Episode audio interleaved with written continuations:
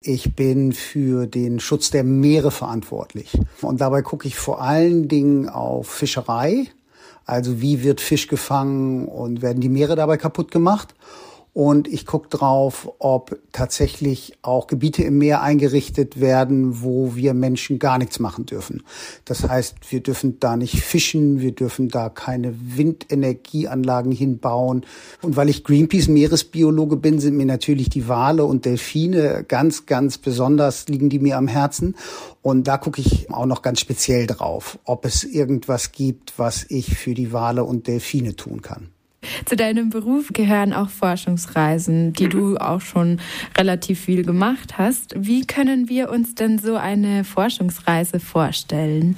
Also ich gehe dann auf eins von unseren drei Greenpeace-Schiffen. Und das sind Schiffe, da ist immer eine Crew drauf, also ein Kapitän, ein Steuermann, ein Mechaniker, ein Bootsmann und so weiter. Und ich gehe dann an Bord und kümmere mich darum, dass wir da auch ein bestimmtes Thema verfolgen.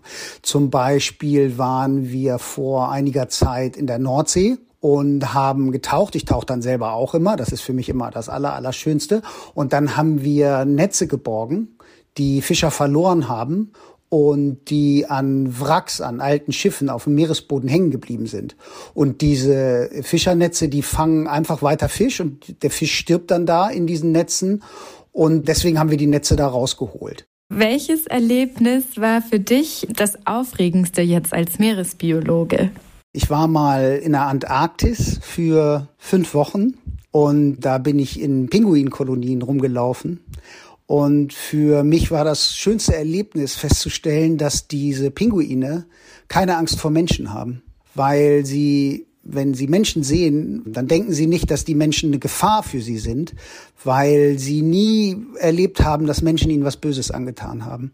Und das fand ich richtig super schön. Die watscheln so auf einen zu und begrüßen einen richtig und sind super neugierig und das hat mich total umgehauen. Das fand ich ganz toll. Und du schützt auch Wale und Delfine. Warum müssen denn Delfine und Wale überhaupt geschützt werden? Weil Wale und Delfine sind Teil des Lebensraumes Meer. Und viele Wale und Delfine sind dafür verantwortlich, dass die Meere mit heile bleiben. Sie gehören zum Ökosystem. Und außerdem sind Wale für uns eigentlich auch immer so ein, so ein Sinnbild dafür, wie wir Menschen mit den Meeren umgehen weil ganz viele Wale und Delfine immer noch sterben, zum Beispiel in den Fischernetzen.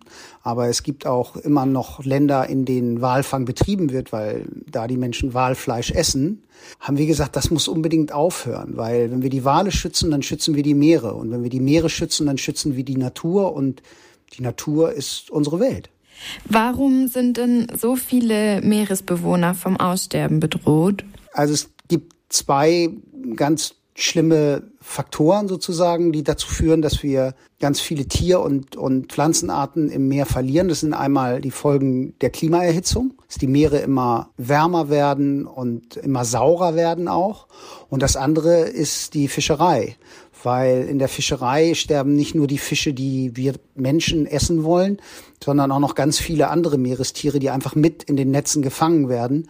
Und die werden dann von den Fischern tot oder schwer verletzt aussortiert und über Bord gekippt wieder.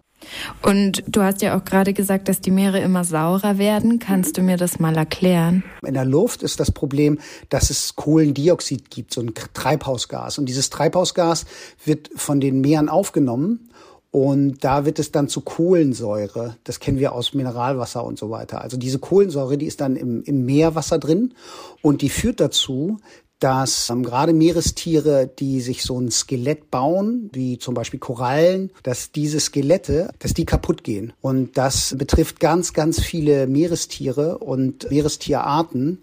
Und das ist ein riesengroßes Problem. Und auch da ist es so, dass wenn wir heile Meere haben, dann können die gegen die Versauerung viel besser standhalten was können wir denn dann oder was kann jede und jeder tun, damit wir wieder heile Meere haben und damit es den Meeresbewohnern wieder besser geht? Jeder und jede kann natürlich für sich entscheiden, ob wir noch Fisch essen müssen. Zum Beispiel Fischstäbchen, finde ich, gibt super gute Pflanzenfischstäbchen. Das kann man zum Beispiel machen.